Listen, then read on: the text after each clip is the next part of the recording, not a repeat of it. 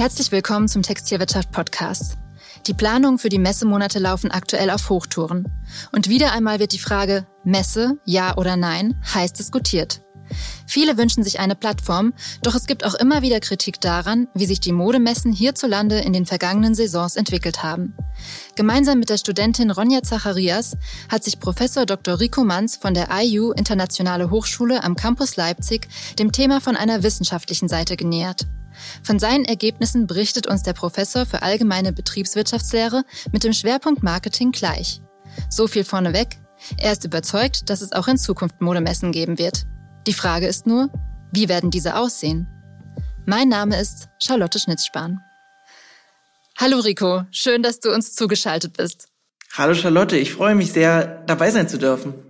Ja, also es ist ja ein spannendes Thema, mit dem du dich da auseinandergesetzt hast oder mit dem ihr euch auseinandergesetzt habt. Ähm, gleich zu Anfang musste mir aber mal die Frage beantworten, wie kommt es eigentlich, dass sich die Internationale Hochschule Leipzig mit der Entwicklung der Modemessen in Deutschland beschäftigt? Das ist eine sehr relevante Frage, weil die Verknüpfung tatsächlich nicht ganz intuitiv ist. Ähm, ich muss etwas ausholen. Ich habe meinen Forschungsursprung, das heißt meine Zeit der Promotion, als ich meine Doktorarbeit geschrieben habe, an einem Lehrstuhl mit einem sehr umfangreichen Messe-Background erlebt. Ähm, ich habe an der HHL in Leipzig promoviert, konkret an dem Marketing-Lehrstuhl, der äh, geleitet wird von Professor Dr. Manfred Kirch-Georg. Und der Professor Kirch-Georg ist so einer der bedeutendsten, wenn man Google glaubt, überhaupt eine der bedeutendsten ähm, Messeforscher, ähm, die wir in Deutschland haben und gleichzeitig Herausgeber des sehr einflussreichen Handbuchs Messemanagement. Das hat er gemeinsam mit Werner Dornscheid und Norbert Stück verfasst und ähm, ist vermutlich an allen Messeplätzen und allen Messebüros, die wir in Deutschland haben, ähm, irgendwo im Bücherregal zu finden. Seitdem habe ich in meiner Forschungshistorie an vielen Messestudien gearbeitet, habe auch viel mit den Messeverbänden Pharma und Auma zusammengearbeitet, habe auch einige Messeveranstalter und Messeplätze begleitet. Jetzt ist die Frage, wie kommt der Link zu der Modebranche zustande?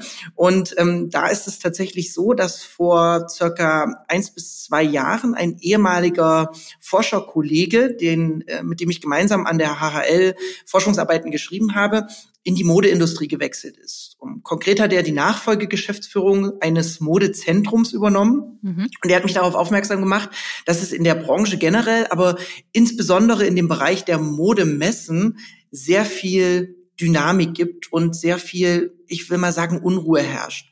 Und er meinte, es könnte eventuell spannend sein, dass wir uns diese Dynamik einmal mit einem wissenschaftlichen Auge annähern und äh, das vielleicht mal versuchen zu strukturieren. Insgesamt ähm, sind wir auf zwei Fragen in dieser Vorerörterung gekommen, die total präsent zu sein scheinen. Die erste Frage, die wir uns gestellt haben, ist, brauchen wir in Zukunft überhaupt noch Modemessen als Plattform und wie stark ist eigentlich die Relevanz von Messen in der Branche ähm, gegeben? Und die zweite Frage, die wir uns gestellt haben, ist, wie muss man die Idee der Messe für vielleicht sich ändernde Anforderungen neu definieren? Braucht es dafür neue, agilere Formate? Genau, auf die Antworten dazu kommen wir auch auf jeden Fall noch.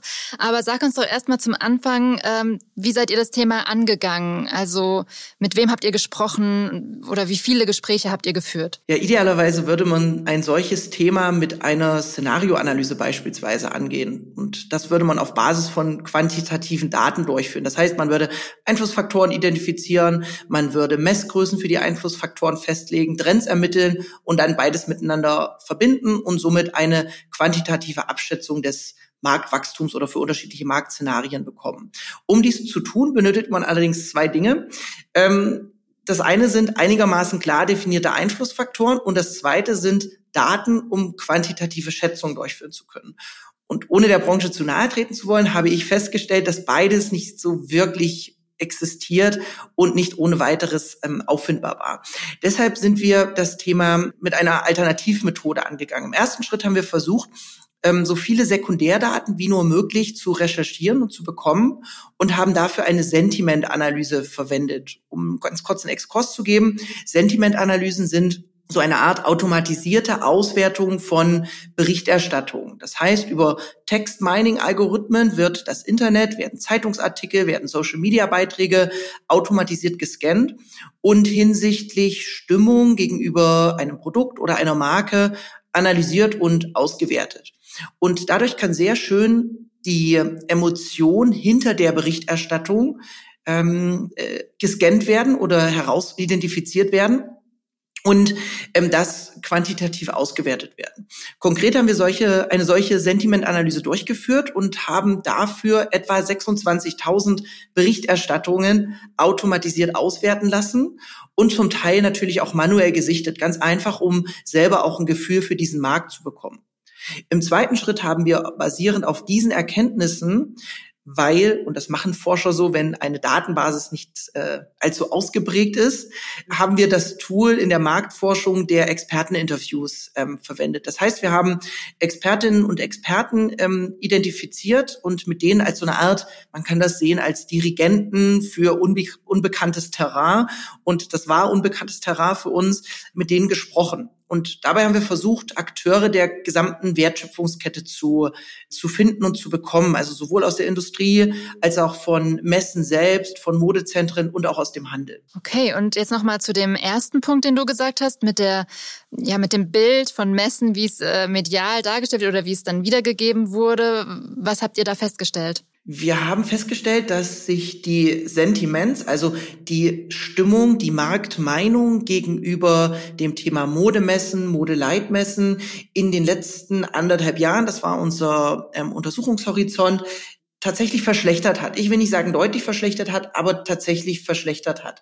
Ähm, was wir festgestellt haben, ist, dass wir einen negativen Saldo in der Berichterstattung haben. Also vereinfacht gesagt, es gab in den letzten zwei Messehorizonten oder zwei Messezyklen deutlich mehr negative Berichterstattung als positive Berichterstattung. Okay, jetzt sind aber die letzten ähm, Jahre ja auch von Corona geprägt gewesen. Also insofern waren die Messen da natürlich auch nochmal äh, vor ganz neue Herausforderungen gestellt. Ähm, bevor wir darüber auch nochmal mehr sprechen, würde ich aber sagen, wir werfen noch einen Blick weiter zurück. Mhm. Denn in der Arbeit, in die ich ja jetzt auch schon Einblicke hatte, äh, habt ihr auch einen Shift hervorgehoben, der um die Jahrtausendwende geschah bei den Messen. Was veränderte sich damals?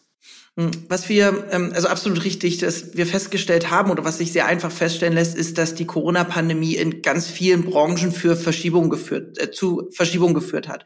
Ähm, aber was man auch sehen kann, wenn man sich etwas tiefer damit beschäftigt, ist, dass die Corona-Pandemie und die Einschränkung der Corona-Pandemie häufig eher als so eine Art Brandbeschleuniger für Veränderungen, die ohnehin bereits in einer Branche gewirkt haben, zu verstehen sind oder gedient haben.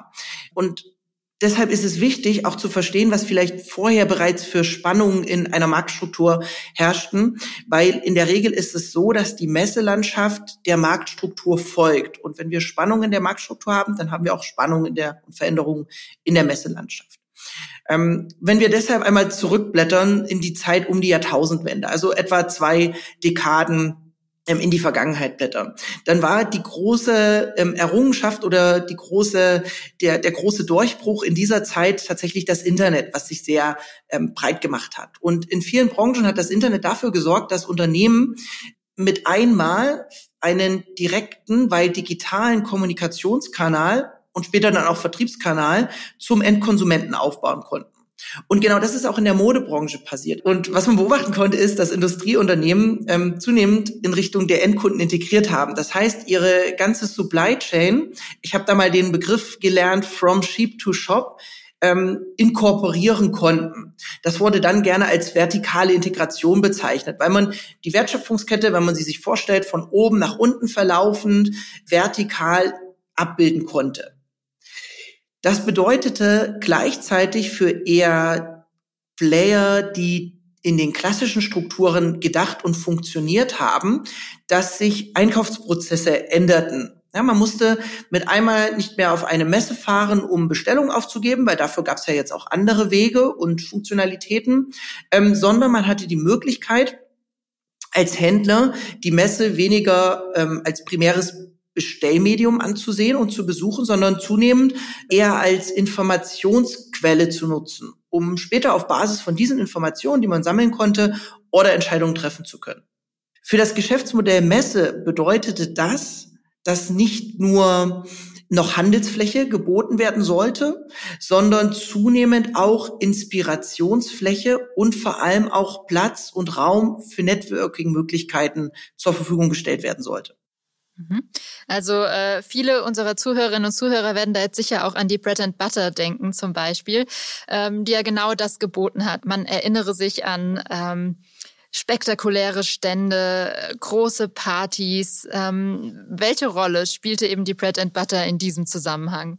Naja, es ist in der Regel so, dass solche Marktverschiebungen eine sehr große Gefahr auf der einen Seite für bestehende starre Konzepte bieten, andererseits aber auch eine sehr große Chance für neue Konzepte bieten. Und das hat die Bread and Butter im Jahr 2001 sehr gut erkannt. Dort hat man den Fokus auf sehr spezifische Zielgruppen. Ich habe mir sagen lassen, in dem Fall war das die Urban Streetwear Zielgruppe gelegt und hat diese Zielgruppe mit ganz neuen Formaten und Möglichkeiten bespielt. Ja, also anstatt abverkaufsfokussiert Verkaufsfläche zu bieten, hat man eher einen Mr. Euso ähm, äh, ins, ins Spiel gebracht und alles sehr cool, sehr hip, sehr zeitgemäß, teilweise sogar ähm, on Invitation only dargestellt oder abgebildet. Und was die Bread and Butter zusätzlich erkannt hat und da hoffe ich, vielleicht haben, haben, haben die äh, Veranstalterinnen und Veranstalter da im Messehandbuch von Kirchgeorg mal nachgeblättert. Was sie erkannt haben, ist, dass die Wahl des Veranstaltungsortes ein ganz, ganz zentrales Merkmal bei der Gestaltung eines Messeproduktes darstellt.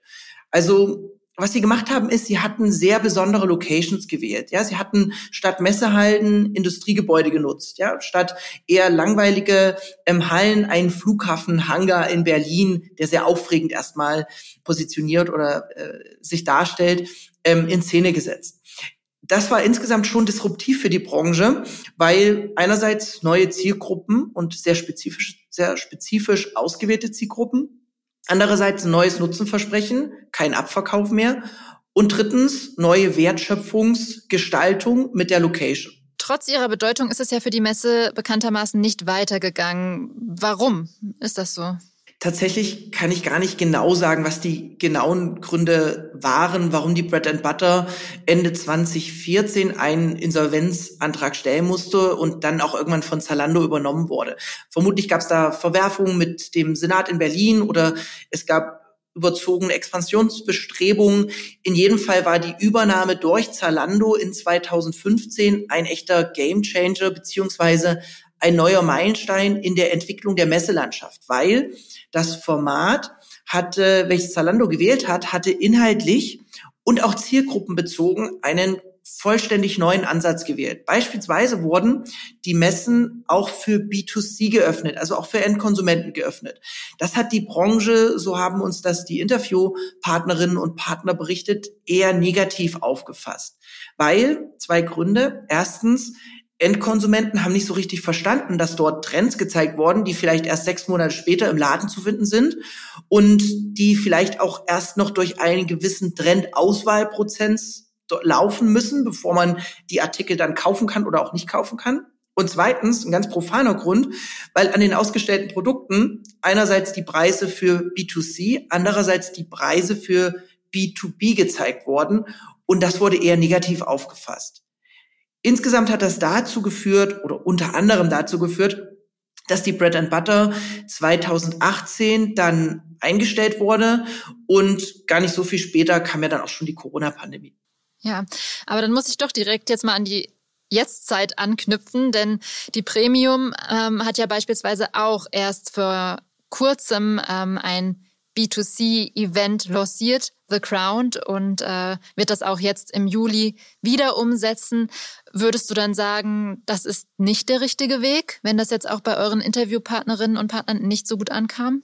Was die, dieses Format The Crown macht, und das ist ein großer Unterschied zu dem damaligen Schritt, den die Bread and Butter unter Zalando gegangen ist, ist, dass sie ähm, zwei Trends folgen. Der erste Trend ist eine wir haben das bezeichnet als Festivalisierung oder Eventisierung von Messen. Also ähm, Messen werden zunehmend als, und Sie nennen es ja auch eine Eventplattform oder ein Festival mit bekannten Marken, mit DJs, mit Workshops, mit äh, Themen rund um psychische Gesundheit etc., die man jetzt im ersten Schritt als Laie zumindest gar nicht direkt mit der Modebranche assoziieren würde. Das ist der erste Schritt. Und der zweite Schritt, den Sie machen, ist, und das haben wir aus der Entwicklung der letzten 20 Jahre gelernt, ähm, ist, dass Modemessen sehr gut funktionieren, wenn sie sehr zugespitzt auf eine jeweilige Zielgruppe sind. Und genau das macht ja dieses Format The Crown, weil die Zielgruppe, die adressiert wird, sind Endkonsumenten mit D2C, also Direct to Customer,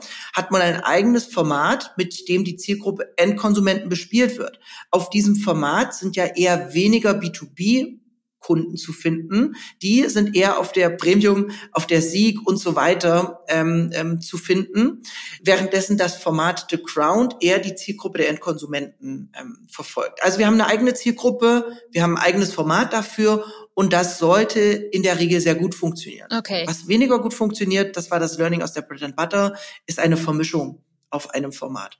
Okay, also so kann das im Prinzip für die Aussteller schon gut sein, wenn sie äh, zu einem Zeitpunkt eben diese zwei unterschiedlichen Events haben, zwei Fliegen mit einer Klappe schlagen können sozusagen, aber sich das nicht vom Publikum her zu stark vermischt. Absolut, ja. Also wir brauchen in irgendeiner Art und Weise eine räumliche oder eine zeitliche Trennung. Was viele andere Messeformate machen, ist, ähm, es gibt ähm, äh, Fachbesuchertage oder B2B-Tage, dann gibt es irgendwie einen Tag Pause und Umbaumöglichkeiten und dann gibt es irgendwie nochmal Endkonsumententage. Genau, du hattest dann eben auch schon erwähnt, als es dann die Bread and Butter bei Zalando nicht mehr gab, war ja auch schon bald Corona, der nächste große Shift. Ähm, zu diesem Zeitpunkt haben die Messen versucht, ihr Geschäft auch ins Digitale zu verlagern. Was denkst du, was wird davon bleiben? Mm, die Diskussion um die Digitalisierung von Messen, also Digitalisierung von Messen im Sinne von, ich mache genau das gleiche wie vorher, aber in einem digitalen Raum. Dann brauche ich ja keine Messe mehr. Diese Diskussion, die hat ja während der Corona-Pandemie in allen Branchen extrem viel Fahrt aufgenommen und wird auch bis heute ausgiebig in sämtlichen Messebranchen geführt und diskutiert. Während der Corona-Pandemie haben wir ganz viele unterschiedliche Hybridformate, teilweise sehr schnell ähm, implementiert. Und Unternehmen haben zusätzlich erstmal gelernt, ihre Digitalkompetenzen aufzubauen. Viele Unternehmen haben auch erstmal das Tool eines Videocalls, was wir jetzt gerade machen, ähm, für sich entdeckt. Das war so der erste Schritt. Für mich sind zwei große und wichtige Beobachtungen ähm, aus dieser, aus den Learnings der Corona-Pandemie hängen geblieben. Das erste Learning, die erste Beobachtung war, dass sämtliche Konzepte, die ich gesehen habe, also sämtliche Konzepte der rein digitalen Abbildung einer klassischen Messe, die haben schlichtweg nicht funktioniert. Also von digitalen Messeständen über digitales Matchmaking bis hin zu, ich habe virtuelle Räume gesehen und bin da mit einem Avatar durchgelaufen. Das sah alles cool und innovativ aus, aber ehrlicherweise, es hat nicht funktioniert. Es hat den eigentlichen Zweck einer Messe nicht annähernd adressiert.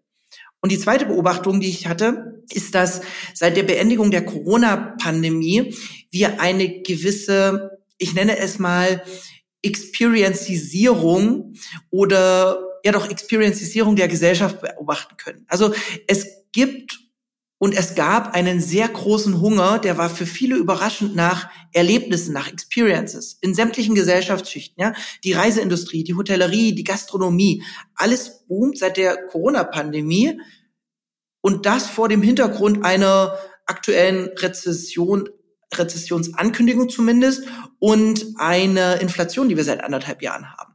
Also der Bedarf nach realen Begegnungen, nach physischen, nach nicht digitalen Kontakten, nach Communities, nach Vernetzung ist extrem groß. Das Zukunftsinstitut nennt diesen gesamtgesellschaftlichen Trend eine Vertrauensorientierung der Konsumenten oder begründet es zumindest damit. Also was wir beobachten ist, dass menschliche Grundbedürfnisse nach Vertrauen, nach Sicherheit, nach Reflexion mit sozialen Aspekten wie Gemeinschaften eine immer wichtige Rolle spielen, insbesondere seit den Lockdowns der Corona-Pandemie. Und wenn wir über Vertrauen sprechen, dann ist es rein psychologisch nun mal so, und das wissen wir aus der Branding-Forschung, Vertrauen mit einer Marke umso intensiver erzeugt werden kann, wenn es multisensual aufgebaut wird. Sprich, wenn wir mit möglichst vielen Sinnen versuchen, einen Kontakt, einen vertrauensvollen Draht zwischen Marke und Konsument oder Marke und Kunden herzustellen.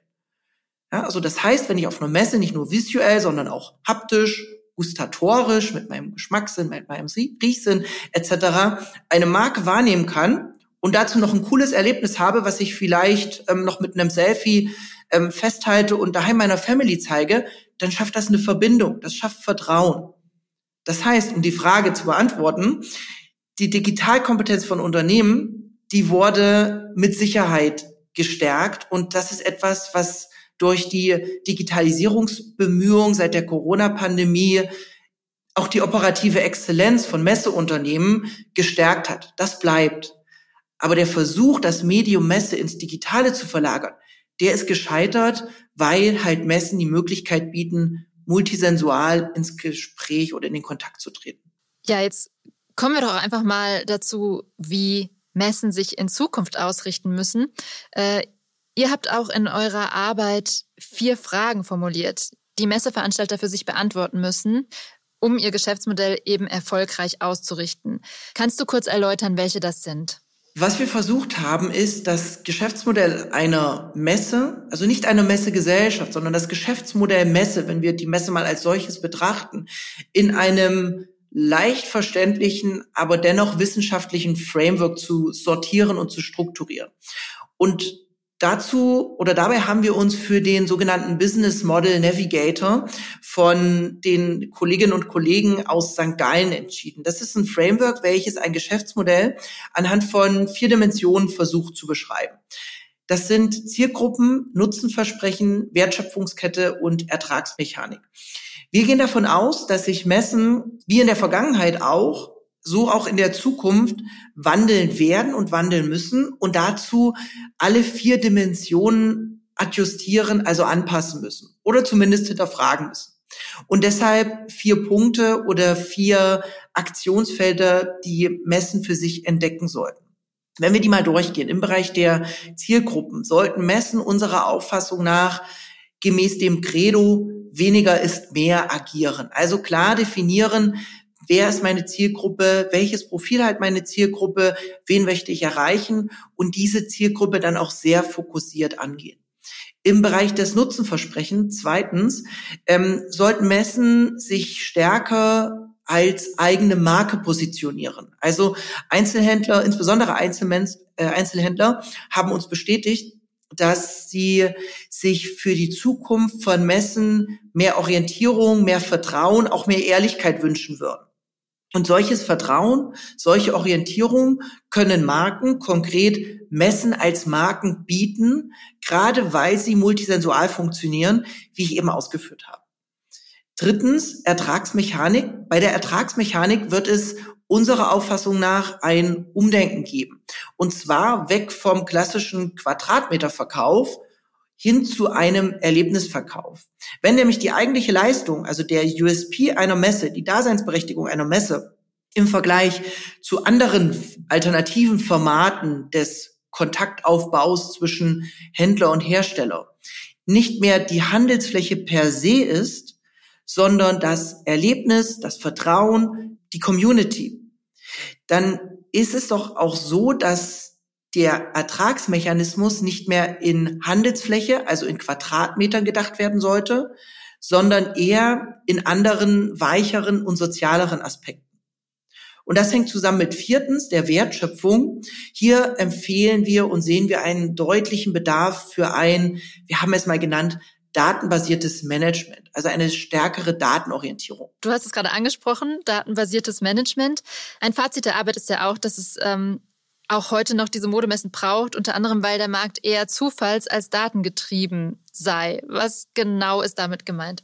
Diese Erkenntnis Zufalls äh, statt Datengetrieben, ähm, das soll gar nicht despektierlich gegenüber der Branche oder irgendwelchen Akteurinnen und Akteuren ähm, dargestellt sein, sondern ist eher eine total spannende Beobachtung, die wir im Vergleich zu anderen Branchen tätigen konnten.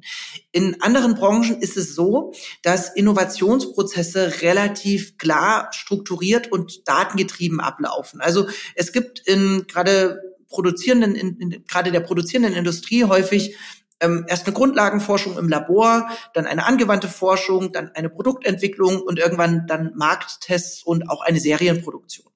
In der Modebranche haben wir festgestellt, dass Innovationsprozesse nicht datengetrieben, sondern eher zufallsgetrieben oder sagen wir getrieben durch ein, einzelne Meinungsführer ähm, getätigt werden.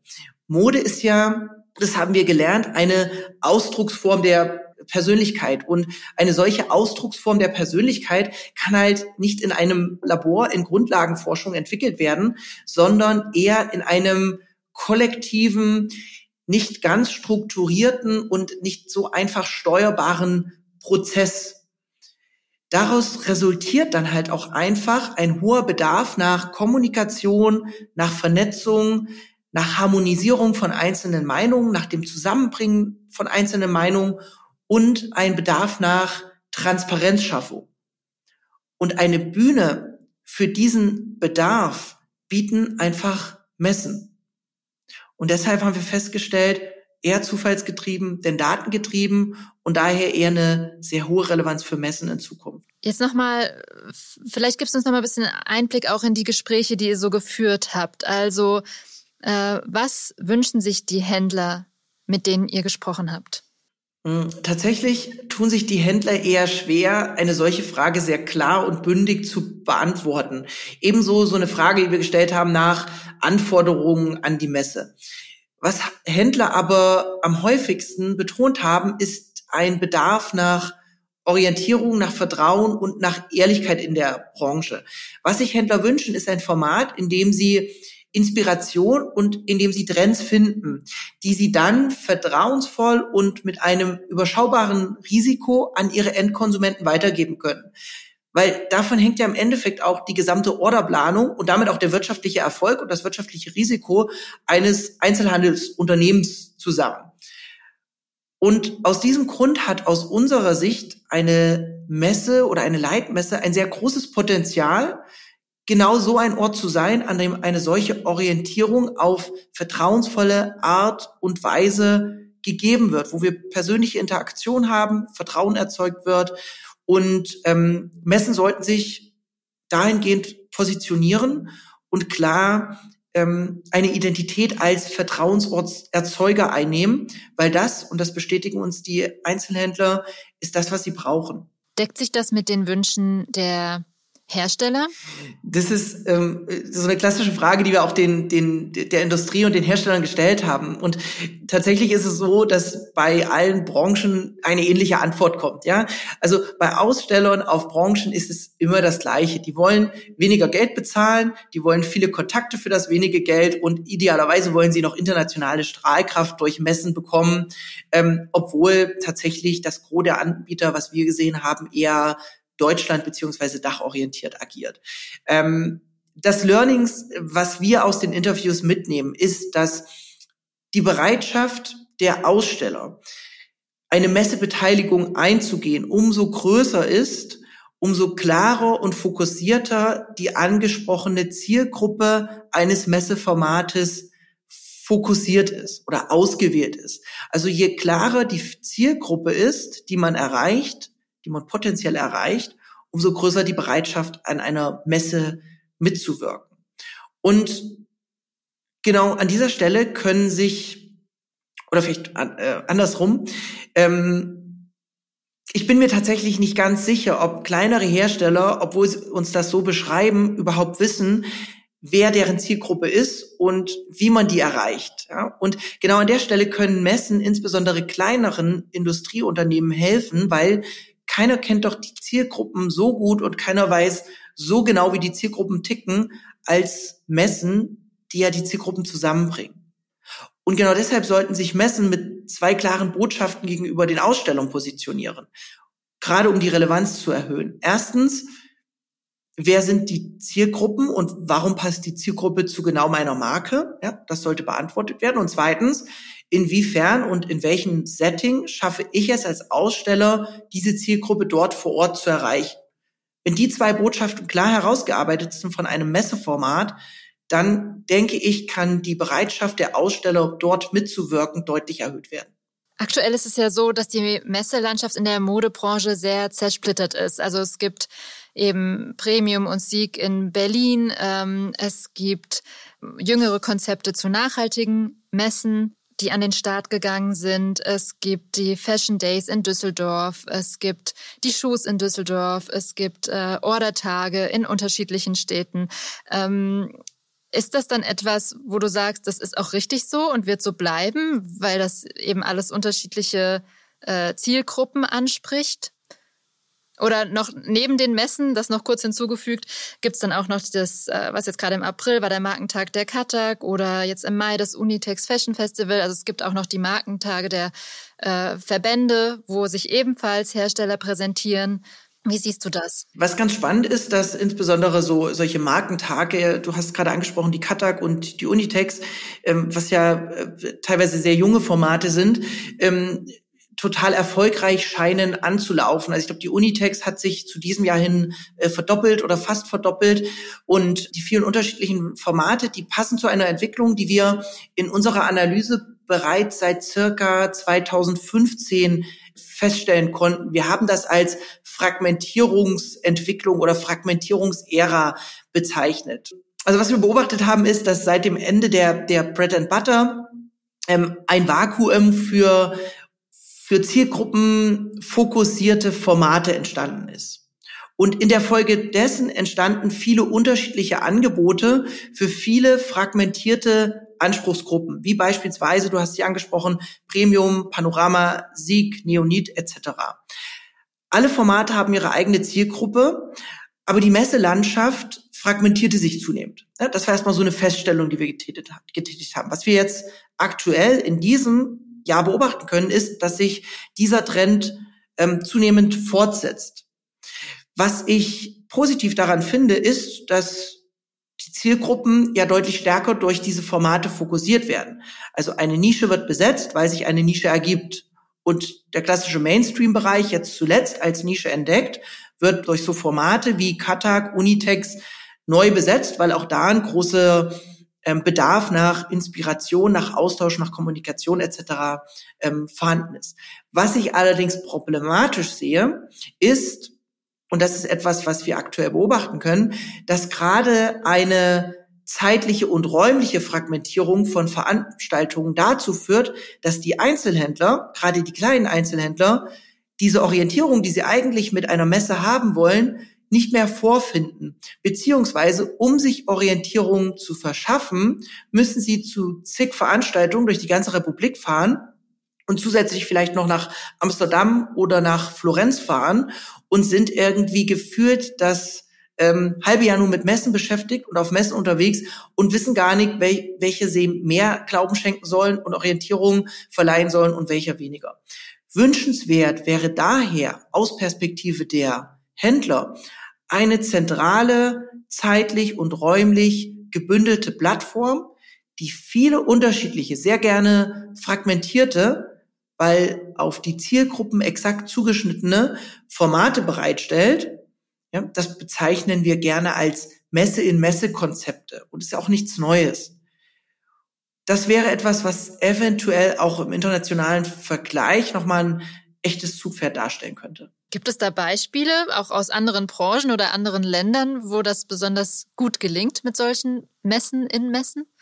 Tatsächlich gerade erst zu Ende gegangen und ich sitze ja hier ähm, im Moment in Leipzig, ähm, ist ein Positivbeispiel, welches ich gerne hervorhebe, die Leipziger Buchmesse, die jetzt Ende April endlich nach drei Jahren Corona-Zwangspause äh, wieder, wieder starten durfte. Und die Leipziger Buchmesse, tatsächlich eine Publikumsmesse, war ein sehr großer Erfolg. Alleine, wenn man sich die Besucher, Besucherzahlen anschaut, gerechnet wurde mit etwa 150.000 Besucherinnen und Besucher. Am Ende waren es fast 300.000 Besucher, die das ähm, Event, die das Festival, wie es sich selber bezeichnet hat, beigewohnt haben. Das Überraschende daran war, dass man es geschafft hat, das Buch und das Format Messe zwei Dinge, die eigentlich schon häufig totgeredet worden, wiederbelebt worden und total entstaubt worden. Wie hat man das gemacht? Man hat erstens, wie gerade beschrieben, unsere Empfehlung an die Modemessen, vollen Fokus gesetzt auf die Zielgruppen, nämlich auf die Leserinnen und Leser. Und zweitens, man hat dieses Format Messe neu erfunden, man hat es eventisiert oder ich habe es eben bezeichnet als Experiencisierung des Formates Messe. Was hat man ähm, beispielsweise implementiert? Man hat Signierstunden gehabt, man hat Lesungen gehabt, man hat Abendveranstaltungen gehabt, man hat inhaltliche Gesprächsrunden gehabt, man hat den Leser zum Beteiligten gemacht und nicht nur zum Besucher gemacht und das Ganze halt eher als Festival, als, als eine verstaubte Messe gestaltet und positioniert. Und man hat zusätzlich Folgendes gemacht, man hat solche Messe-in-Messe-Konzepte implementiert. Beispielsweise gab es mit der Manga Comic Con ein Seitenevent, eine Nebenmesse für diesen Bereich der Manga-Fans. Oder es gab eine eigene Klimabuchmesse innerhalb der Leipziger Buchmesse, ähm, die sich dem Thema Klimawandel und Umweltorientierung angenommen hat. Mhm. Und da würdest du auch sagen wollen, Fachbesucherinnen und Besucher eben genauso emotional angesprochen werden, genauso ein Festival erleben wie Konsumentinnen und Konsumenten. Mm, absolut, absolut. Also die Eventisierung, die Vertrauensbildung über Events und auch die Erweiterung des Nutzens einer Messe über den ökonomischen Nutzen hinaus hin zu einem auch hedonistischen Nutzen spielt unbedingt auch für Fachbesucherinnen und Fachbesucher eine sehr große Rolle. Du hattest es vorhin schon mal erwähnt, ähm, mit dem, dass man den Messeerfolg eben nicht mehr nach äh, Quadratmeter umsetzen messen sollte. Vielleicht kannst du da noch mal kurz drauf eingehen. Was sollte man stattdessen in die Rechnung mit einbeziehen? Wir schlagen vor, dass die Ertragsmechanik einer Messe ähm, und ganz egal ob auf Händlerseite, auf Ausstellerseite oder auf Veranstalterseite sich wandeln muss, wenn das Format, das Konzept Messe sich wandelt.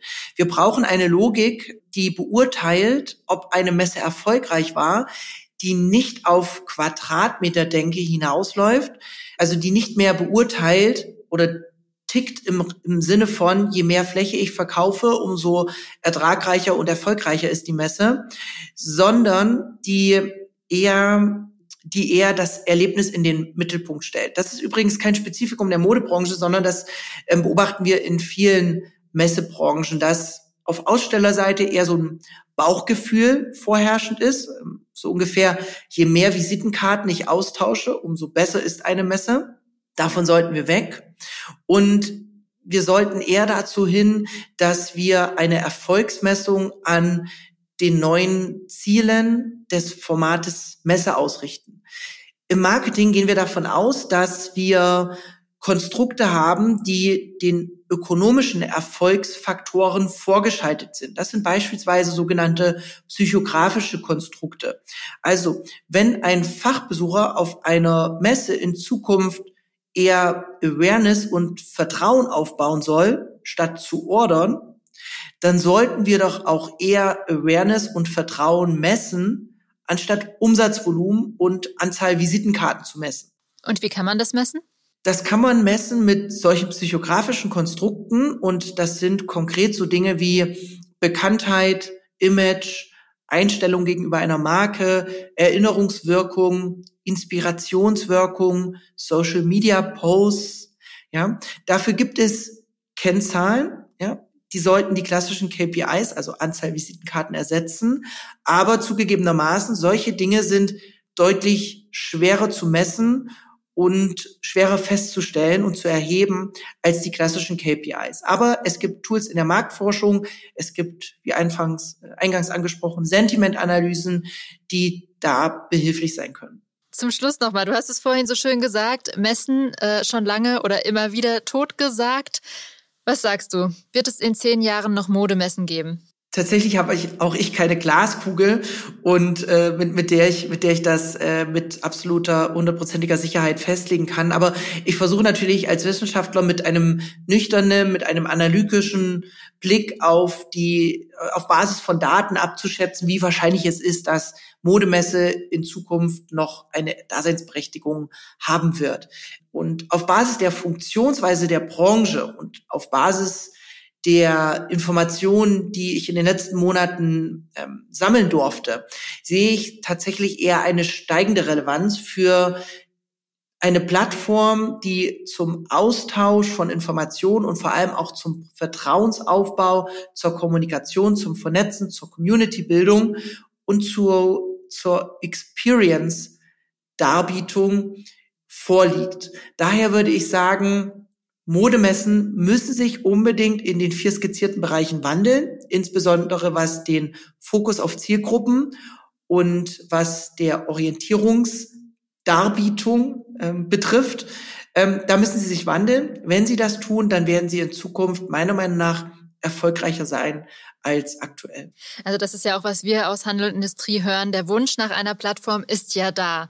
Also wenn das äh, entsprechend ausgefüllt wird, wird die Branche sicher auch angezogen davon. Absolut. Ja, vielen Dank ähm, für, für diesen Einblick und auch mal diese, diese andere Perspektive oder jetzt diese wissenschaftliche Perspektive auf Messen. Ähm, ich denke, das war auch für unsere Hörerinnen und Hörer äh, auch nochmal ein sehr interessanter Einblick. Sehr gerne, sehr gerne. Vielen Dank für das angenehme Gespräch. Und wir verfolgen das auf jeden Fall weiter und bleiben dazu in Kontakt. Das war Professor Dr. Rico Manz von der IU Internationale Hochschule am Campus Leipzig. Und das war der Textilwirtschaft Podcast. Falls Ihnen gefallen hat, was Sie gehört haben, lassen Sie uns gerne ein Like da und abonnieren den Podcast. Vielen Dank fürs Zuhören und wenn Sie mögen, bis nächste Woche.